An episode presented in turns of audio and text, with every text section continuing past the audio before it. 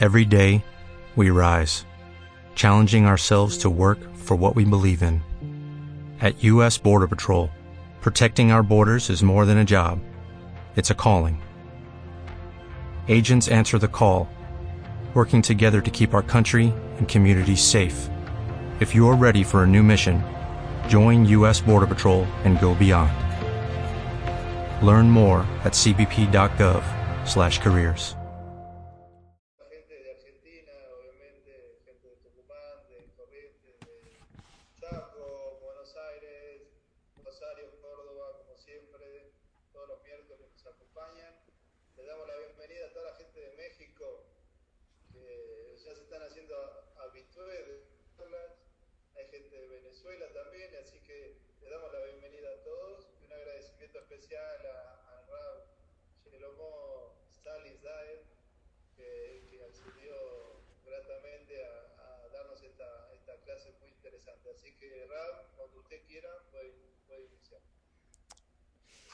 Muy buenas tardes, aquí tardes, allá qué hora es en Argentina, no sé.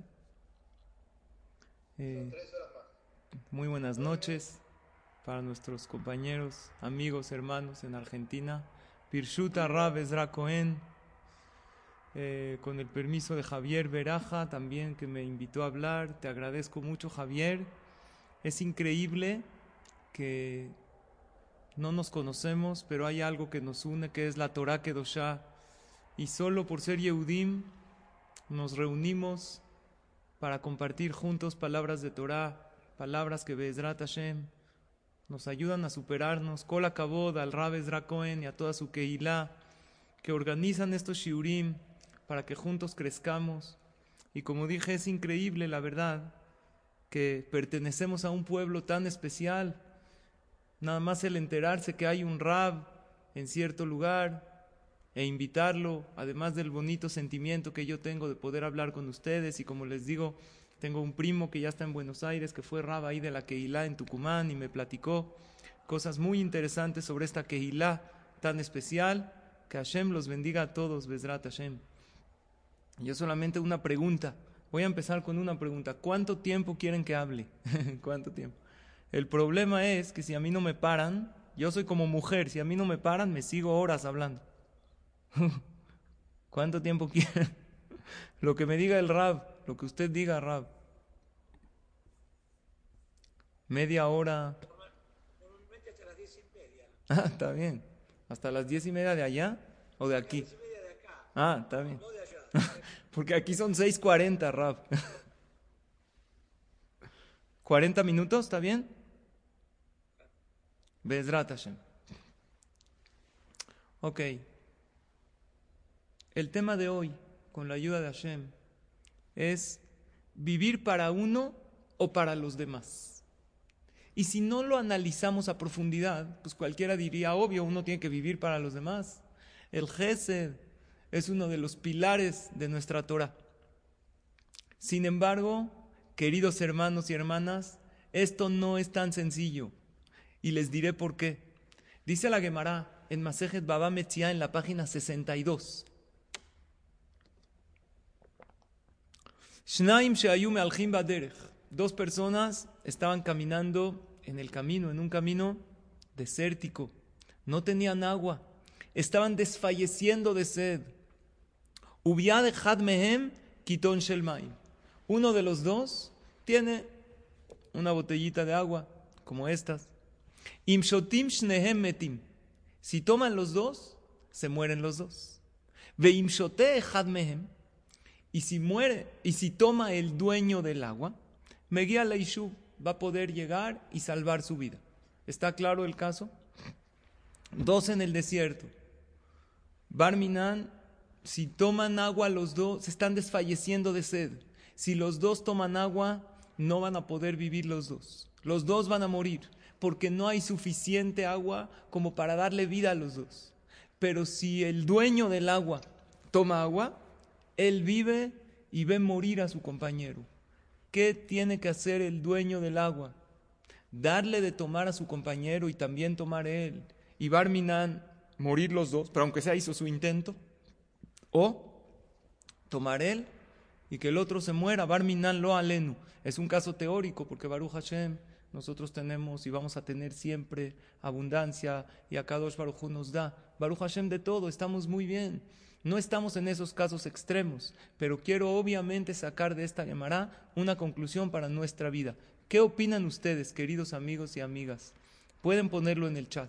¿Qué es lo correcto que uno debe hacer? ¿Tomar agua uno y ver morir al otro? ¿O que tomen agua los dos? Y pues si se mueren los dos, él hizo lo suyo. ¿Qué opinan? Alguien puso algo en el chat porque a mí no me ha salido. Dijo el doctor Jorge que tomen los dos. También ST para todos que tomen los dos. Sonia, Pikuach Nefesh, Raquel, los dos. ¿Quién dijo tomar uno? Esther Hayat, los dos. Pues les voy a decir, gracias por sus opiniones. Hay mahloket, hay discusión, como todo, ¿no?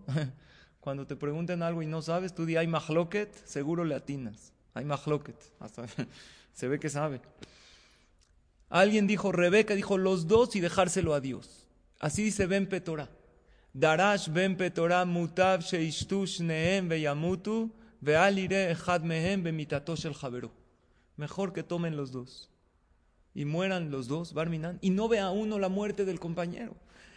¿Quién tiene el corazón para tomar agua a él y dejar que el otro muera? Acheva Rabbi Akiva Belimed Veje Ajija Imach. Kodmim le Llegó Rabbi Akiva y nos enseñó una lección de vida. El pasuk dice, Veje ajija imach. Tú le tienes que dar vida a tu hermano, imach, ¿qué es imach? Contigo. De aquí aprendemos hayeja kodmim le bereja. Tu vida está antes que la vida de tu compañero. Eso no es egoísmo. Cuando yo soy dueño del agua, si los dos serían dueños, a lo mejor en ese caso se la tendrían que dividir, habría que ver. Pero aquí el dueño del agua es uno, él tiene que tomar el agua y con todo el dolor de su alma ver cómo tratar de salvar a su compañero, o si fallece su compañero, este es un caso extremo, lo va aunque sea poder llevar con él, enterrarlo, barminan, que nunca pasen este, este tipo de desgracias, pero lo que nosotros tomamos para nuestra vida es lo siguiente, Hayeja Kodmim lejayeja bereja. La pregunta que planteamos en nuestro tema es, ¿vivir para uno o para los demás? Claro que hay que vivir para los demás, pero no pensemos que por tanto entregarnos a los demás podemos descuidarnos a nosotros. Hay gente que ha logrado grandes cosas afuera y descuidaron su hogar. Y las que escuchan mis clases saben que hemos mencionado una frase que dice, no hay éxito fuera del hogar que compense el fracaso dentro del hogar. ¿De qué sirve que una persona afuera se brinde a los demás y se abandone a sí mismo o a su familia? Por lo tanto, el principio de la Torah es como cuando uno sube al avión y eh, nos dicen todas las instrucciones, si hay una presión, si hay una pérdida de presión en la cabina, lo que hay que hacer es primero ponerse la máscara de oxígeno uno y después al niño. ¿Por qué? Porque para tú poder salvar, que nunca suceda, pero para tú poder salvar al otro, tienes que estar bien tú. Y así el pasuk, lo hicimos en la verajá, dice, Sameach te samach. Primero tienes tú que alegrarte y después que alegrar a los demás. Cuando tú estás bien, tú ya puedes ayudar al otro, pero ayudar a los demás cuando uno mismo no está bien, ni su ayuda va a ser completa, ni uno mismo se va a sentir bien. Para poder llenar a los demás de alegría, de éxito, de buena vibra y de buena energía, la tiene que tener uno primero. Pero tampoco debe uno dedicarse solamente a sí mismo, porque si no va a estar todo el tiempo en sí mismo y nunca va a alegrar a los demás. Ahí es donde el ser humano tiene que buscar el equilibrio perfecto. Y esto lo dice la Mishnah en Pirkabot. Dice, en nili, mili, dice la Mishnah. Si yo no me dedico a mí, nadie se va a dedicar. O sea, primero dedícate a ti, pero tampoco te vayas al otro extremo de que te dedicas solamente a ti mismo, porque ma'ani, dice la Mishnah, cuando yo me dedico solamente a mí mismo, no valgo nada. Por lo tanto, tenemos que ponernos al servicio de los demás sin olvidarnos de nosotros mismos. Todos los días tenemos que ver por nosotros, cuidar nuestra salud, nuestras emociones, nuestra espiritualidad. Todos los seres humanos tenemos tres vacíos que debemos llenar el vacío físico, el vacío emocional y el vacío espiritual. Y Hashem creó dentro de nosotros una naturaleza que si no están en armonía estos tres, la persona no se siente pleno, no se siente lleno. Primero tenemos que cuidar nuestro cuerpo. Yo digo que el cubrebocas que estamos usando en estos momentos de pandemia, no solamente hay que ponérnoslos así sin pensar, sino hay que tener intención de cumplir la mitzvah de la Torah de, de cuidar nuestra salud, con el simple hecho que nada más uno piensa y analiza antes de salir a, la calle o a algún lugar público, de ponerse el cubrebocas, nosotros también aquí en el Beta Knesset usamos, aunque tenemos minianim reducidos y con distancia. Es una mitzvah. Si una persona solamente piensa en cumplir la mitzvah de cuidar su salud, ya la está cumpliendo. Además de cuidar la salud y de evitar contagios, está cuidando a él mismo. Tiene que llenar uno también el vacío emocional, porque las emociones tienen que ser, eh, uno tiene que satisfacer esas emociones, uno necesita expresar a veces las emociones, uno necesita definir esas emociones y estar en armonía con ellas. Y tú como Yehudí, como Yehudía, tienes además de un tanque, por decirlo así, eh, físico y uno emocional, tienes un enorme tanque espiritual que si no lo llenas, tarde o temprano vas a sentir un vacío. Igual un rab que quiere dar Torah, que quiere transmitir. Yo recuerdo cuando llegué al, con Rab Haim Kanievski en Israel, antes de tomar el puesto en esta Keilah, me aconsejé con él y también fui con Rab Steinman, que en aquel entonces vivía. Ambos me dijeron que para que un rab pueda limsor, pueda enseñar, pueda transmitir, tiene él que llenarse de estudio, que seguramente el rab Ezra me, está entendiendo perfectamente.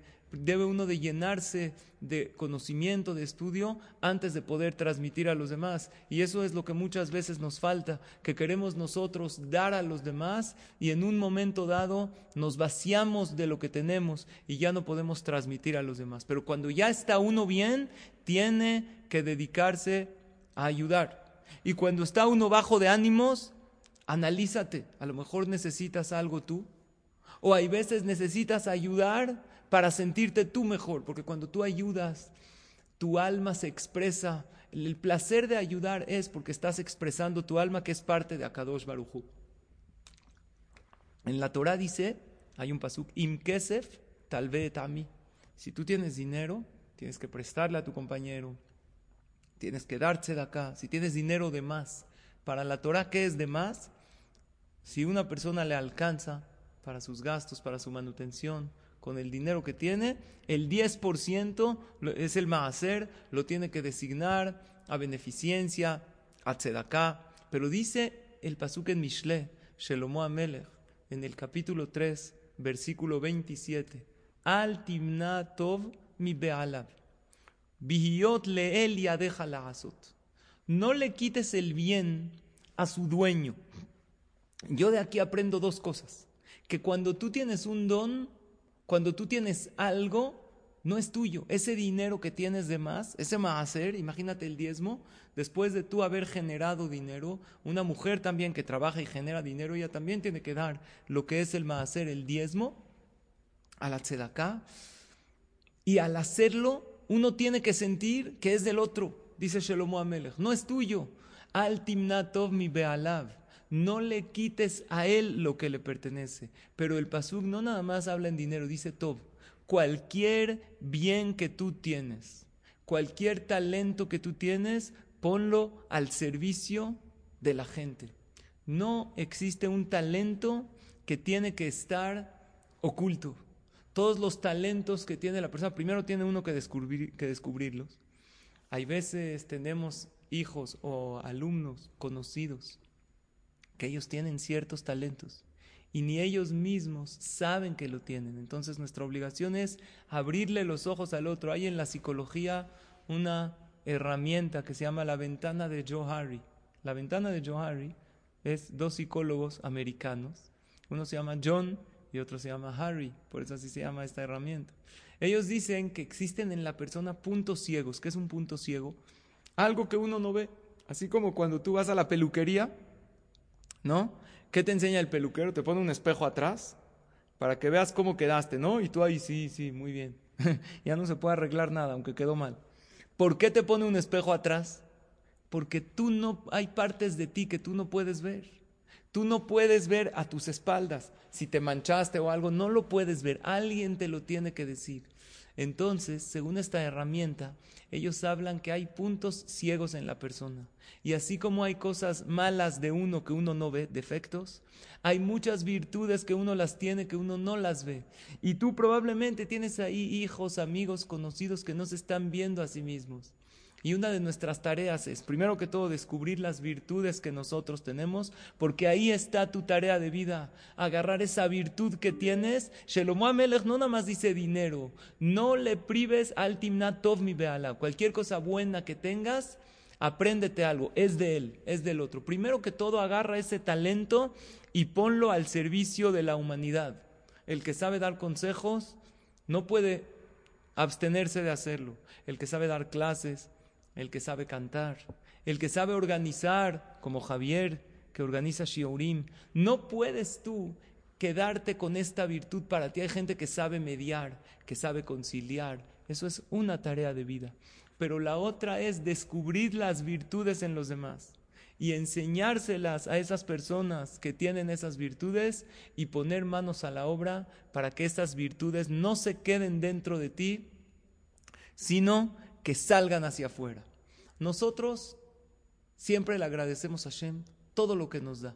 Baruch Hashem no estamos en una situación de carencia, estamos en una situación de pandemia, que todos le estamos pidiendo a Hashem.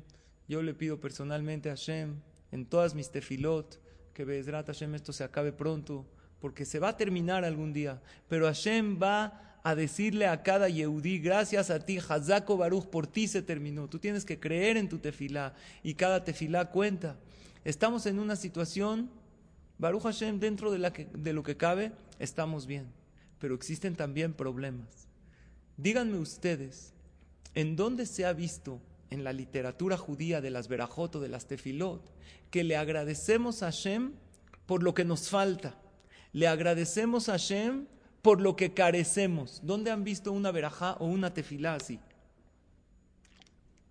¿Alguien sabe que lo quiera compartir en el chat? ¿Dónde le decía, jajam, usted no puede contestar?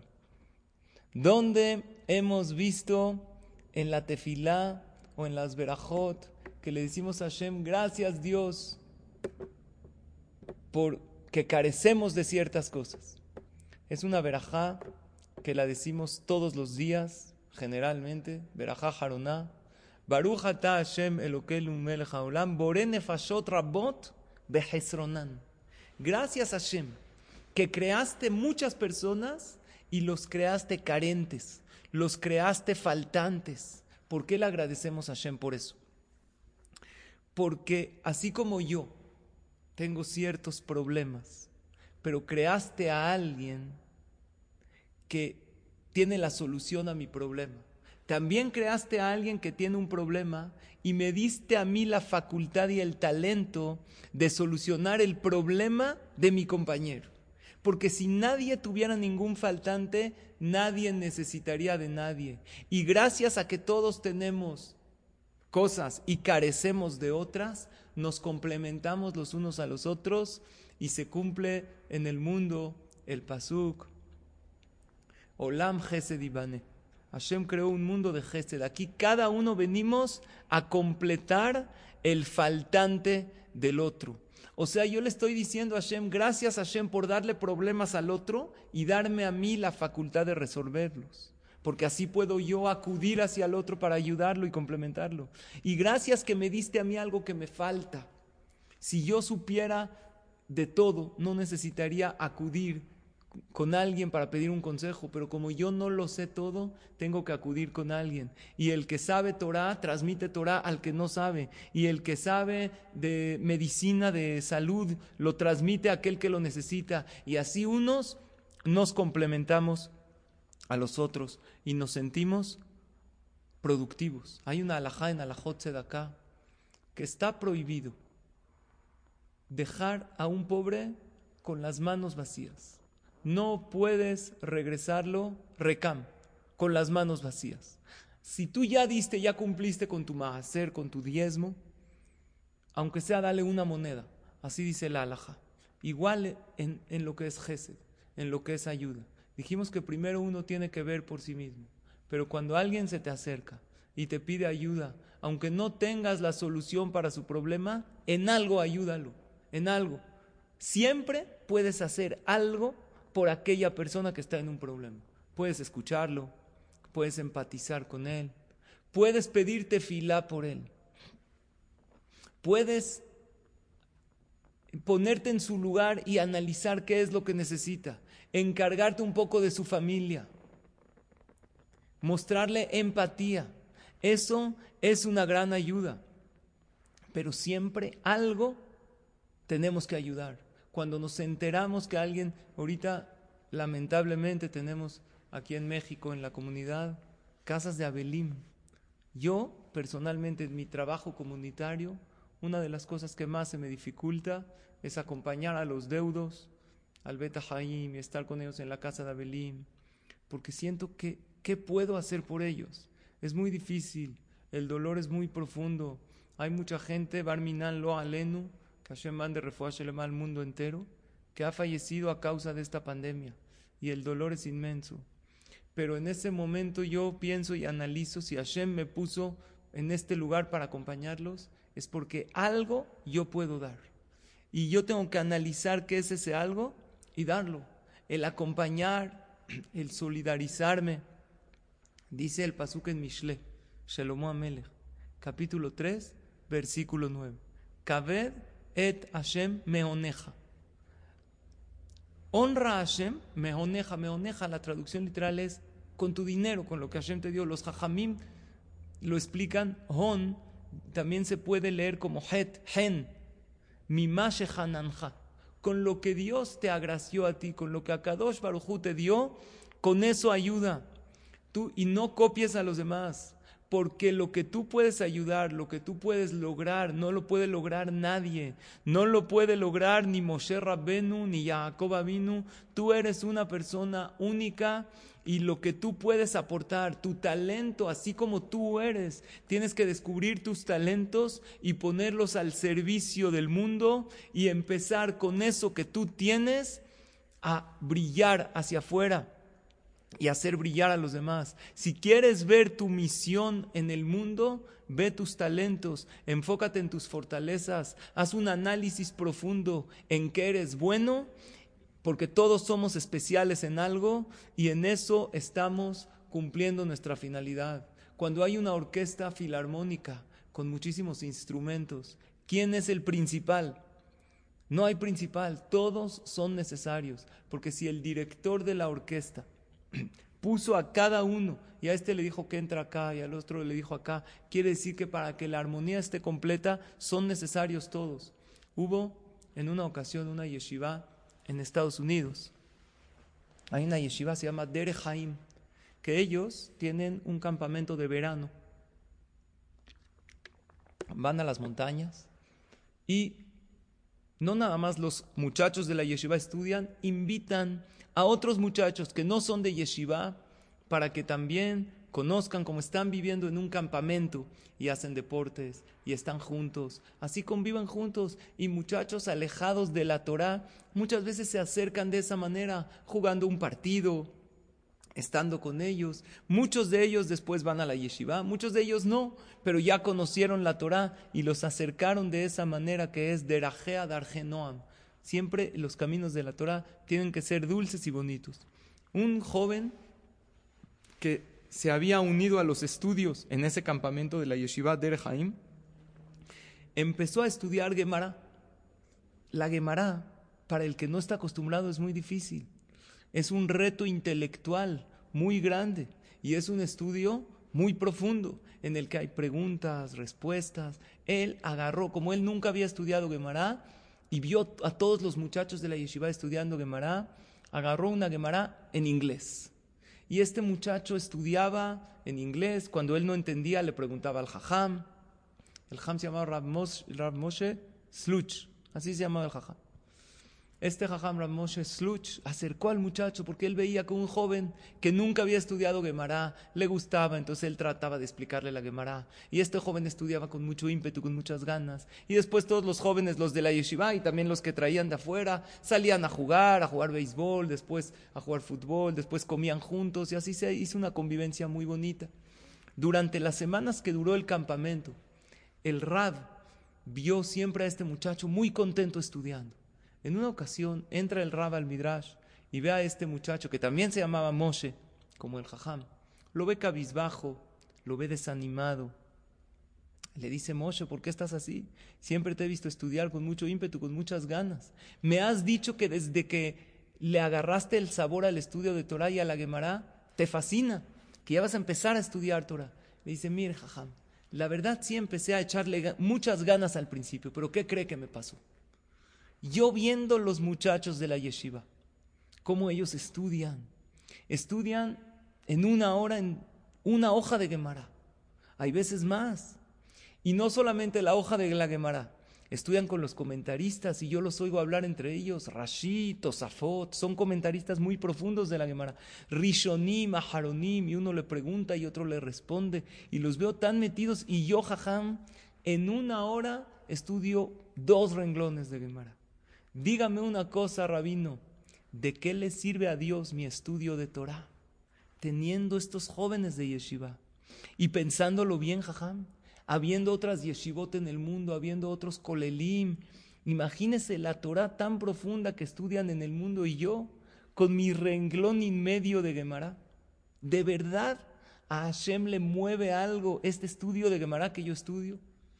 Tan superficial y tan poco en cantidad. El Jajam le dijo, mira, no hay coincidencias.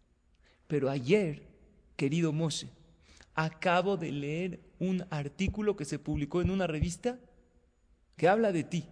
¿De mí? ¿Cómo de mí? ¿A poco soy famoso? No, no exactamente de ti. Pero habla de algo que aplica exactamente en lo que estás diciendo. Había, este artículo habla de un compositor italiano que ya falleció a, los casi 90 años. Este compositor italiano se llamaba Arturo Toscanini. Este Toscanini era un prodigio. En la música era algo increíble. Él podía afinar un violín sin necesidad de un aparato especial. Hay un aparato para afinar el violín. Él tenía un oído tan agudo que él podía afinar el violín solito. Uno de cada cien mil personas lo pueden lograr. Había una vez uno, ¿les gusta la música? El violín, la orquesta, queridos amigos, hermanos, ¿les gusta o no? Había uno que estaba aprendiendo a tocar violín en su casa. En eso tocan la puerta de su casa. Abre la puerta. Dice, sí, ¿en qué lo puedo ayudar? Dije, yo soy el afinador de violín, vengo a afinar su violín. Dijo, pero yo no pedí que venga un afinador de violín. Dijo, no, tú no, pero los vecinos sí. los vecinos sí pidieron, porque el Señor no sabe tocar bien. Este Arturo Toscanini era un maestro impresionante. Él había hecho una melodía maravillosa. Lo invitaron a un concierto de una melodía que él compuso. Al terminar el concierto, una orquesta filarmónica maravillosa en el estrado. los miles de espectadores se pusieron de pie y todo el mundo aplaudió de una manera increíble. Cuando voltearon a ver a Arturo Toscanini, su cara no denotaba mucha satisfacción. De hecho, lo contrario, estaba como un poco molesto. Le dijeron, maestro, ¿por qué está usted así? Se interpretó de una manera increíble una de las melodías que usted hizo. Él dijo, yo hice esta melodía para 15 violines. Y en el escenario habían 14 violines. Dijo, ¿de verdad? Pues no parecía que faltaba uno. Dijo, sí, llámenle al director de la orquesta. Le llaman al director y le dicen, ¿cómo eh, los músicos llegaron todos? Dijo, sí, todos, ¿por qué? Dijo, ¿no faltó un violinista? Dijo, sí, la verdad, a última hora. Había uno que se sintió mal me mandó a decir que se sintió mal y en vez de 15 violines habían 14, pero no se, no se oía la diferencia. A la gente le encantó. Les dijo este Toscanini, a todo el mundo le encantó. Pero al director de la orquesta, que fui yo, el que compuso la melodía, para él, si falta un solo violinista, ya toda la melodía no es perfecta, no es maravillosa. A él le dolía cuando estaba oyendo la melodía, dijo, todo está interpretado perfectamente, pero ese violinista falta. Le dice Ramoshe Sluch a este muchacho. Le dije a Hashem, a cada uno le dio un talento, a cada uno lo puso en una situación, cada uno creció en un entorno diferente. Para el director de la orquesta, cuando uno deja de tocar su instrumento, la melodía no es completa. Tú dices, querido Moshe, que tu estudio, pues, ¿de qué le sirve a Dios? Si hay gente que estudia de manera increíble, sí, pero Hashem, para Dios tu estudio es increíble. Él te dio un instrumento maravilloso, te dio talentos, te dio potenciales y también te puso retos. Cuando tú en tu día a día vas venciendo, sorteando esos obstáculos, descubriendo esos talentos a tu nivel y poniéndolos al servicio de los demás, que dice Hashem, un músico más en mi perfecta melodía de la humanidad. Y no hay que decir nunca, ah, como de por sí hay alguien que no está haciendo lo suyo. Entonces, ¿qué gana Hashem si yo hago lo mío? De por sí faltan muchos violinistas, gente que está deprimida, gente que está triste, que claro que no están sacando sus talentos, pero Hashem le da gusto por cada Yehudí y Yehudí que cumpla su misión. Tu nivel de estudio es maravilloso. La Gemara dice en Masejet Berajot que cuando un Yehudí estudia Torah, viene al Bet Knesset y un día deja de venir, Hashem pregunta por él. Dice, ¿dónde está este Yehudí? Ya estaba acostumbrado que venga a alabarme. ¿Dónde está su estudio de Torah? Cuando Dios pregunta dónde está el estudio de Torah, no está preguntando el estudio de Torah de Rabhaim Kanievski, no está preguntando el estudio de Torah de un gaón que está ahí en Eretz Israel, está preguntando por tu estudio de Torah. Y por el tuyo más que el de Rabhaim Kanievski. ¿Sabes por qué? Porque a ti y a mí nos cuesta trabajo dejar todo y venir a estudiar. Por eso es tan valioso. Aquellos grandes geonim ya lo tienen por naturaleza. Y es por eso que le damos tanta satisfacción a Hashem. Cuando, y no nada más de estudio de Torah. Cuando hacemos cualquier mitzvah o cuando agarramos ese talento que Hashem lo dio, nos lo dio y lo explotamos. Y ahí vemos nuestra misión y lo usamos para alegrar a los demás. Por eso en el libro Ruach Haim dice Rabhaim Ibolojin una frase que es muy importante memorizar Dice Adam, lo le ela leoila La persona no fue creado para sí mismo, sino para darle a los demás. Pero como comenzamos la clase, para poder darle a los demás, tienes que llenarte tú primero. Es por eso que siempre en la Torah lo que predomina que es la derecha o la izquierda. Tú vas a decir una veraja. ¿Con qué mano tienes que agarrarlo? ¿Con la derecha o con la izquierda? Y los que somos zurdos, ¿con qué mano? Yo también soy zurdo. Hay discusión, pero la alajá es, muy bien Javier, que aún para los zurdos, yo soy zurdo, el tefilín es diferente. Yo el tefilín me lo pongo en la mano derecha, porque ahí la Torah dice claramente, casi claramente, que hay que ponérselo en la mano débil. Y hay motivos según la Kabbalah. Pero siempre la derecha es lo que predomina. Cuando tú haces una mitzvah, cuando hace poquito estábamos eh, entrando a la, a la jupá, a la boda de mi hija, Baruch Hashem, y, eh, vi escrito en uno de los libros, entrar a la jupá con el pie derecho, haz la mitzvah, párate en, la mañana, vístete siempre al principio del lado derecho para empezar siempre con la, parte del lado derecho que es gesed, que es benevolencia. Lo curioso es, si es así, ¿por qué el corazón, que es lo más importante del cuerpo, que es lo que bombea sangre a todo nuestro cuerpo, este está del lado izquierdo. Si lo principal es la derecha, todos tenemos el corazón del lado izquierdo. Dicen nuestros sabios, porque el corazón, que es lo que representa los sentimientos, cuando te paras enfrente del otro, tu corazón queda del lado derecho. Y ahorita estoy en la cámara frente a ustedes. Mi corazón está de mi lado izquierdo, pero de tu lado derecho. Y tu corazón está de tu lado izquierdo, pero de mi lado derecho cuando te paras frente a frente y te pones al servicio de los demás y le das a esa persona el cariño, el corazón es para el otro y te paras enfrente del otro y ves lo que él necesita, esos gesronán, esos, a lo mejor esas carencias que él tiene. ¿Por qué Hashem hizo que tú te enteres que él tiene un problema? ¿Y por qué otro no se enteró?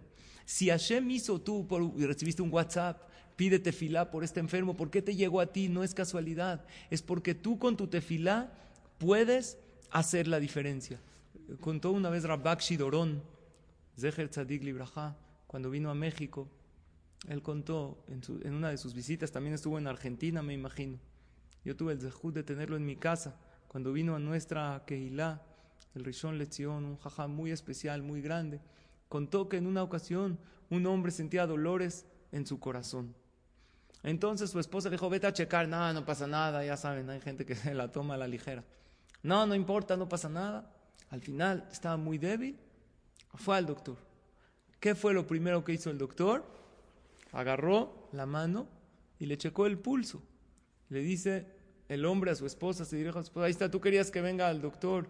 Yo tenía dolores aquí en el pecho, en el corazón. ¿Qué me están checando la mano?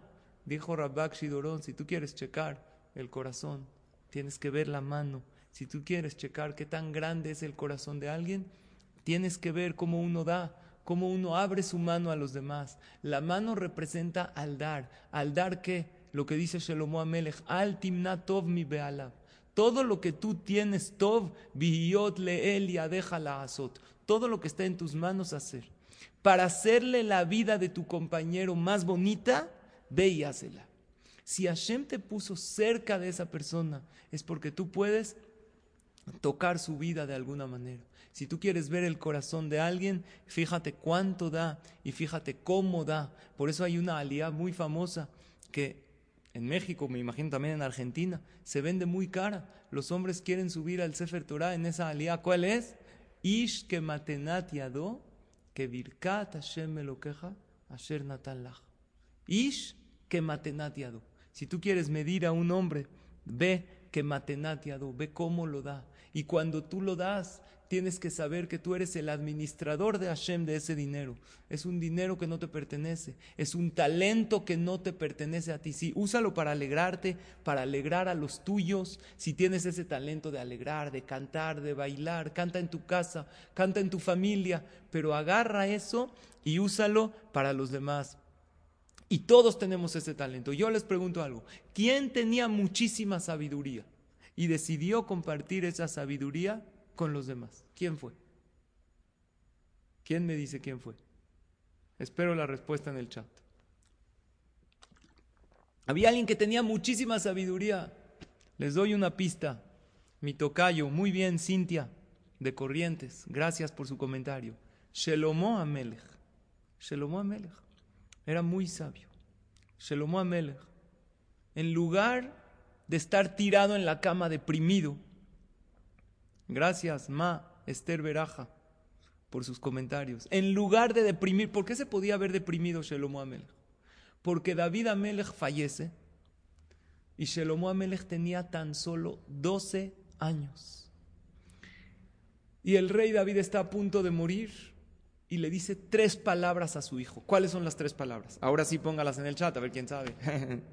Tres, ¿qué le diría un padre a su hijo en el lecho de la muerte? Y no nada más un padre, un rey a su hijo, que su hijo va a ser rey. ¿Qué le diría? ¿Qué tres palabras le dijo David a Melech a Shelomo a Melech? ¿Sabes cuáles fueron las tres palabras? Behazakta, veaita leish. Vas a ser fuerte y vas a ser un hombre. No te me caigas. No te entristezcas. Fuerza. Agarra tus talentos y úsalos para el mundo. Y ahí fue cuando Hashem se le presentó a Shelomo Amelech y le dijo, ¿qué quieres? ¿Dominar el mundo? Perdón, se me movió el celular. ¿Qué quieres? ¿Dominar el mundo? ¿Ser el hombre más sabio de todos? ¿O tener mucha riqueza? Y Shelomo Amelech a los 12 años escogió sabiamente la sabiduría. Él ya era sabio. Él dijo, ¿de qué me sirve dominar el mundo? ¿De qué me sirve ser el más rico si no tengo sabiduría para encaminar a la gente en el camino correcto? Él ya tenía sabiduría y le pidió a Hashem más sabiduría. Y gracias a esas palabras que David Amelech le dijo, no te caigas, Shelomito, era un niño, No te me caigas, no te deprimas. Dice la Torah, Vaticón maljutó meod. Siguió adelante y su reinado fue grandísimo. Porque Shelomo Amelech dijo, Hashem me dio sabiduría. Y al final, ¿qué, le, ¿qué dijo Hashem? ¿Supiste pedir? ¿Supiste usar el talento de la sabiduría que ya tenías? ¿Lo explotaste más? Ahora también te voy a dar riqueza y también vas a dominar el mundo. Y esa elección muchas veces Hashem nos las da. Les dice, te doy un talento. Y Dios nos prueba si este talento lo usamos para alegrar a los demás, para tocar vidas. Porque como dice Rabhaim y Bolojin, a Adam lo le ibra, ela leoila jerim. La persona fue creado para darle a los demás. Esa es la finalidad. Así como un ejército, alguien ha ido a la, a la tzabá, ¿quién es el más importante en el ejército de Israel? A lo mejor los del avión son los que más se paran el cuello, pero en realidad es igual de importante el del avión que el que hace, el que cocina y el que es el mecánico y limpia las llantas y el motor y se ensucia las manos, porque sin este no hay este. Y la finalidad de cada uno y uno es ayudar al otro y la finalidad de todos es ayudar a todos. Ahí es cuando una persona se hace grande. Y créanme lo que cuando uno se propone realmente a ayudar, a brindarse a los demás, Hashem lo busca para pagarle. Hashem lo está buscando con lupa. ¿Dónde está este hijo? Les voy a contar una anécdota. En una ocasión había un maestro que le dejó un legado a sus alumnos. Hay varios tipos de maestros, lo mencioné en una clase. El maestro medio, hay cuatro tipos de maestros y todos somos maestros, a nuestros hijos, a nuestros amigos, a nuestros alumnos. El maestro mediocre dice, el maestro bueno explica, el maestro superior demuestra, pero un maestro excepcional inspira. Tú cuando le dices algo a tus hijos, ¿te limitas nada más en decir las cosas? ¿O a las personas que tú lideras? o explicas, o demuestras, o mejor aún, y es lo mejor que puedes hacer, inspirar a los demás. Tenemos que ser personas que con solo hecho de que nos vean, la gente se inspire a ser mejores. Y hay maestros, creo que todos podemos hablar de nuestra infancia, recordamos algún moré, una morá, un maestro, un jajam, que nos dejó profundas lecciones de vida y nos inspiró a ser mejores. Y todos en algún momento somos maestros. Dediquémonos a inspirar. Claro que tienes que decir, explicar, hay veces demostrar lo que estás diciendo, pero no dejes de inspirar al otro. Cuando tú usas ese talento que Hashem te dio con pasión, entonces la gente se inspira también a hacerlo. Este, había uno que le dijo a su mamá, mamá, yo no quiero ir a la escuela porque los niños me molestan, me hacen bullying. Le dijo la mamá, Tienes que ir, acuérdate que tú eres el maestro. Tienes que ir, ni modo, aunque se burlen de ti. Entonces había un maestro que decidió inspirar a sus alumnos. Hizo el siguiente ejercicio. Llegó, les dijo a sus alumnos, mañana todos traen globos. Y todos trajeron globos de diferentes colores. Cada quien va a inflar su globo y va a poner, lo amarra y pone su nombre en el globo. Vamos a poner todos los globos en el centro del salón de clases. Y todos vamos a salirnos de la clase, del salón, vamos a entrar y vamos a poner un cronómetro. A los dos minutos, cada quien tiene que tener su propio globo, porque tenían los nombres, cada quien tiene que buscar su globo y tenerlo en la mano. ¿Qué creen ustedes que sucedió? Empezó el cronómetro a correr y cada quien en la búsqueda de su globo desesperado, agarraba un globo, no, este no es, lo tiraba, tronaba el globo del otro, lo rompía y empezaron a escucharse en la, en la clase cómo se tronaban los globos y niños llorando, tronaste mi globo. Eh, al final pasaron dos minutos y de los 30 niños que habían en la clase, a lo mejor nada más dos tenían su globo y muchos globos estaban eh, ponchados y no los pudieron eh, lograr tener cada quien su globo. El maestro dijo, hagamos un segundo ejercicio. Cada quien que agarre un globo. Vamos a inflar el globo y cada quien le ponga su nombre al globo. Ahora el ejercicio es diferente. Vamos a entrar a la clase, vamos a poner un cronómetro de dos minutos. El primer globo que encuentres, buscas a su dueño y se lo das. Tú agarras un globo, David, lo buscas, entre los 30 años, toma tu globo. Agarras un globo, Ruth, aquí está. Agarras otro, Lea, y así se repartieron todos los globos. ¿En cuánto tiempo todos tenían sus globos? En menos de dos minutos ya tenían todos sus globos en la mano. ¿Por qué? Fácil. Porque en el primer ejercicio yo tenía que encontrar mi globo entre todos los globos. En el segundo ejercicio el globo que encuentre es el correcto. Nada más tengo que buscar al dueño y el dueño ahí está. Es muy fácil dárselo. El maestro les dijo a sus alumnos, esta es la lección de la vida. Al principio de la clase dijimos, busca primero satisfacerte tú, estar lleno tú para después llenar a los demás. Pero yo estoy cerrando la idea de esta clase que no busques solamente en la vida solo tu globo, porque cuando tú buscas solamente tu satisfacción y tu plenitud, puede ser que en el camino a tu plenitud y tu satisfacción estés pisando proyectos, sueños y sentimientos de los demás. Por eso después de sentirte bien tú, o incluso en el camino a sentirte bien tú, si encuentras la plenitud del otro, agarra y dásela. Así te vas a sentir tú mucho más satisfecho. ¿Y qué crees que va a pasar? Como tú agarraste el globo y se lo diste a su dueño, no va a tardar el tuyo en llegar. Porque Hashem se comporta con la persona midá, que negue midá, medida por medida.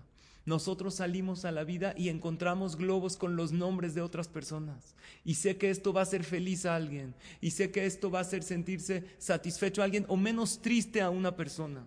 Pues por algo te encontraste este globo, no para que lo pises, lo truenes y busques el tuyo propio, sino para que se lo des al otro y créeme que el tuyo te va a llegar. Concluyo, casi concluyo con una anécdota real. Me contó una señora, hay una señora se casó hace más de 20 años, hace 21 años. Y cuando se casó, le regalaron joyas pero imagínense que ya pasaron 20 años de la boda, ya pasaron de moda. ya son otras joyas, ya pasaron de moda. E incluso cuando se las habían regalado hace 20 años, también no estaban tan a la moda, porque su suegra, con todo cariño, es un poco más grande que la nuera y a lo mejor no le regaló tan moderno. Esta señora, después de 21 años de casada, tiene muchas joyas de oro y cosas que no usa. Decide ir con una joyera que vive aquí en México, en Tecamachalco. ¿Han oído de Tecamachalco? Hay muchos de México aquí. Esta se llama Ruth. Entonces fue con la señora Ruth y le dijo, tú compras joyas, ¿verdad? Y también vendes. Entonces te voy a dejar estas joyas, dime cuánto valen y yo voy a escoger algo que me guste a mí, a mi gusto. Dicho y hecho. Le deja las joyas y la señora Ruth las evalúa ¿Cuánto cuestan estas joyas? 30 mil pesos mexicanos. 1.500 dólares, aprox. ¿Cuántos son 30 mil pesos en Argentina? ¿Cuántos dólares son? Ahí subió mucho el dólar, ¿no? Ok. Entonces ella costaban 30 mil pesos, equivalente a 1.500 dólares, y ella iba a escoger unas joyas a su gusto de 1.500 dólares. Se las dejó a la joya. Al poco tiempo, le llama una amiga y le dice a esta señora, oye, estoy necesitando un dinero, cambié a mis hijos de escuela y por la inscripción eh, me hicieron, tengo que pagar una cantidad. Además, mi esposo ya se esforzó mucho y necesito un dinerito extra. ¿Tendrás algo que me puedas prestar y yo, Besrat Hashem, te lo pago? Entonces la señora dice, tengo la de las joyas, todavía no lo he escogido. Fue con la joyera y le dijo, oye, tú tienes 30 mil pesos míos, no me los puedes dar, se los voy a prestar a una amiga. Cuando ella me los regrese, que es el mes que entra, llego contigo y escojo las joyas, ya que mi esposo no me quiere comprar. Bueno, ¿saben qué? Estamos en confianza. Yo les voy a decir, esta anécdota es de mi esposa. mi esposa es la, es la que vendió las joyas y, eh, y yo sí le quiero comprar. Trato. Yo siempre le digo a los hombres, y es la, la Gemara clara en Maseret Baba Metzia, que el que le compra a su esposa y le da con verajá, Hashem le manda parnasá. Porque así como lo de los globos, cuando tú le das el del otro, Hashem te da. Igual en la Parnasá dice la Gemara en Masejes Baba Metzia en la página 59, en la verajá Metzuya Bebetosh la Bishvil. Toda la verajá del hombre es por la mujer. Pero esto se lo digo a la mujer, no para que te pares el cuello y vayas con tu esposo y le digas, toda, toda tu verajá es por mí. No, para que cada vez que te dé algo, lo bendigas. Le digas, gracias, mi querido esposo. Que tengas mucha verajá.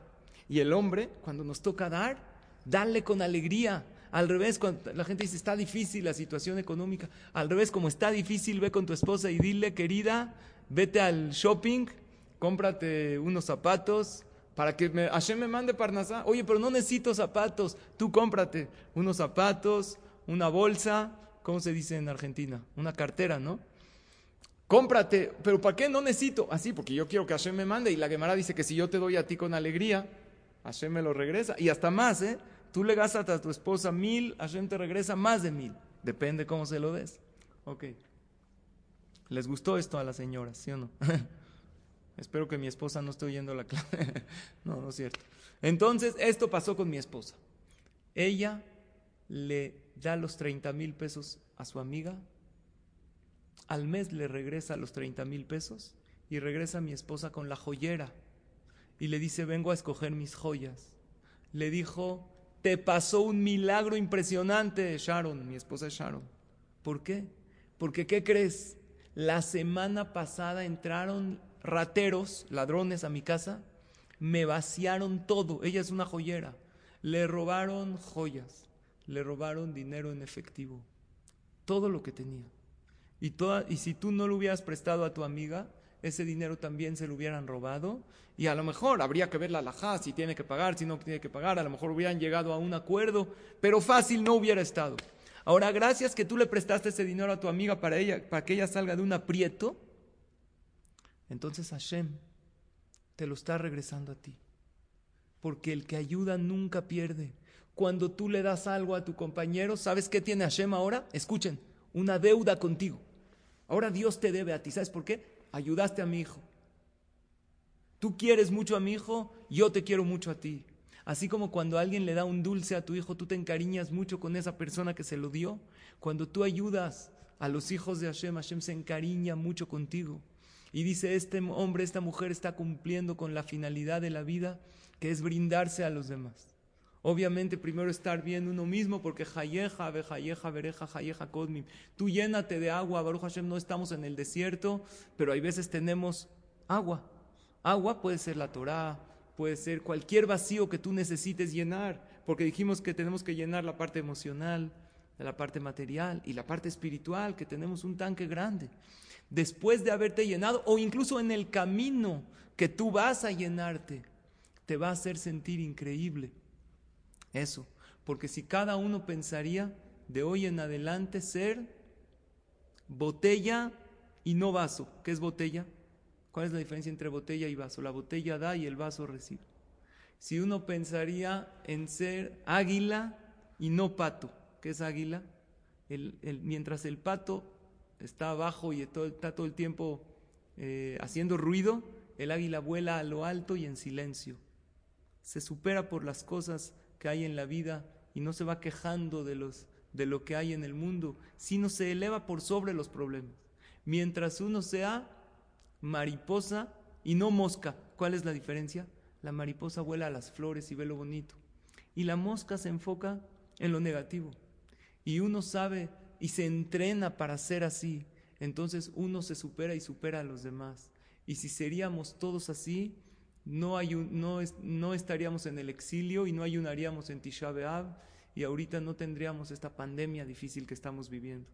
Pero no podemos nosotros arreglar al mundo, tenemos que empezar por nosotros, a ser así, a brindarnos a los demás cuando primero nos llenemos a nosotros mismos y al dar lo mejor de nosotros y al entender que eso que nos falta en la vida, Hashem lo creó para que haya alguien que llene ese faltante y que yo llene el, el faltante del otro y que yo le abra los ojos al otro y le enseñe ese punto ciego que a lo mejor tiene esos talentos que él no conoce y le invita a explotarlos y, y al tomar yo ese talento que Hashem con su misericordia me dio para hacer de este mundo un mundo mejor.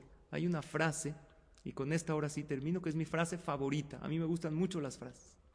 Esta frase no la dijo un jajam, no la dijo un jajam, eh, pero la Gemara dice, Jochma bagoim ta'amin, existe sabiduría entre los goim.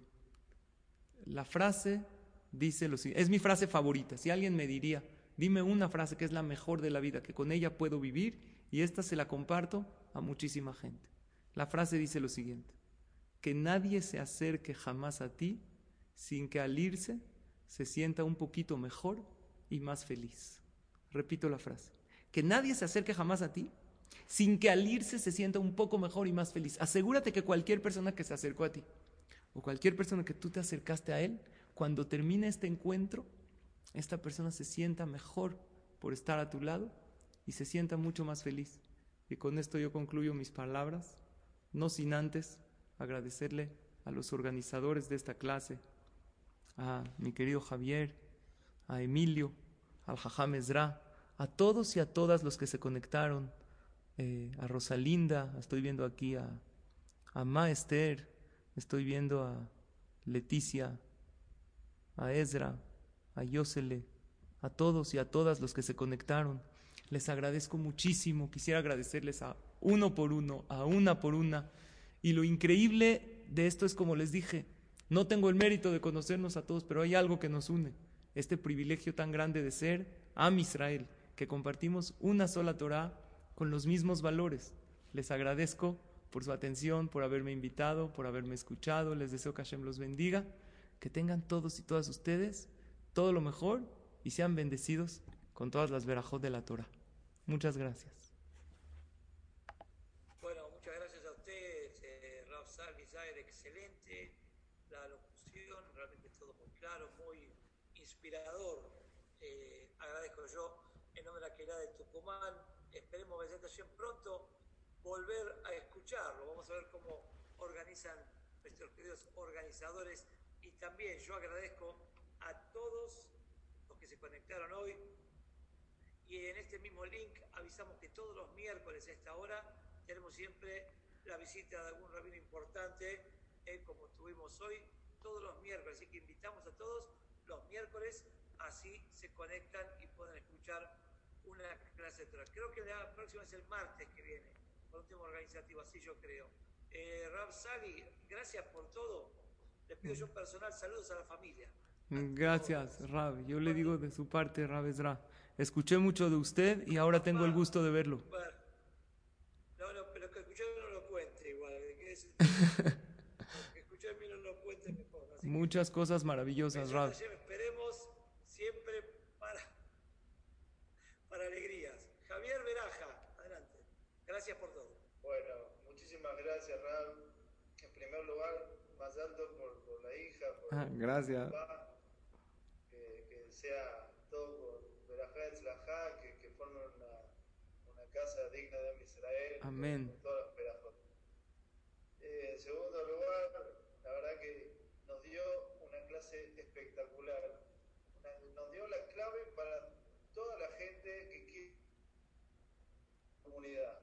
Y eh, estoy seguro que a todas todos los que nos conectamos a la clase, casi 70 personas, la disfrutaron tanto que esperemos que Hashem, todos empiecen a colaborar con sus comunidades y todos empiecen a involucrarse y ver en dónde puedo ayudar, en dónde puedo eh, ser útil para, para tanta tarea. Así que, Ram, un mensaje espectacular, lo felicito y bueno, Hashem queda abierta la, la invitación para otra clase y bueno, para cuando usted venga a Argentina nos avisa, así no- nos viene a visitar. Tengo familia allá. Baruch Hashem. Pues muchas gracias a todos y a todas. Eh, gracias por los comentarios que estoy leyendo. De verdad se los agradezco muchísimo. Gracias. Cada comentario me da mucho gusto y me da fuerza para continuar. Gracias. Hasta luego. Muchísimas gracias, los saludamos a todos y no es, no es eh, la semana que viene el martes, la semana ¿No te encantaría tener 100 dólares extra en tu bolsillo? Haz que un experto bilingüe de TurboTax declare tus impuestos para el 31 de marzo y obtén 100 dólares de vuelta al instante. Porque no importa cuáles hayan sido tus logros del año pasado, TurboTax hace que cuenten. Obtén 100 dólares de vuelta y tus impuestos con 100% de precisión. Solo con Intuit TurboTax. Debes declarar para el 31 de marzo. Crédito solo aplicable al costo de la presentación federal con TurboTax Full Service. Oferta sujeta a cambios o cancelación en cualquier momento.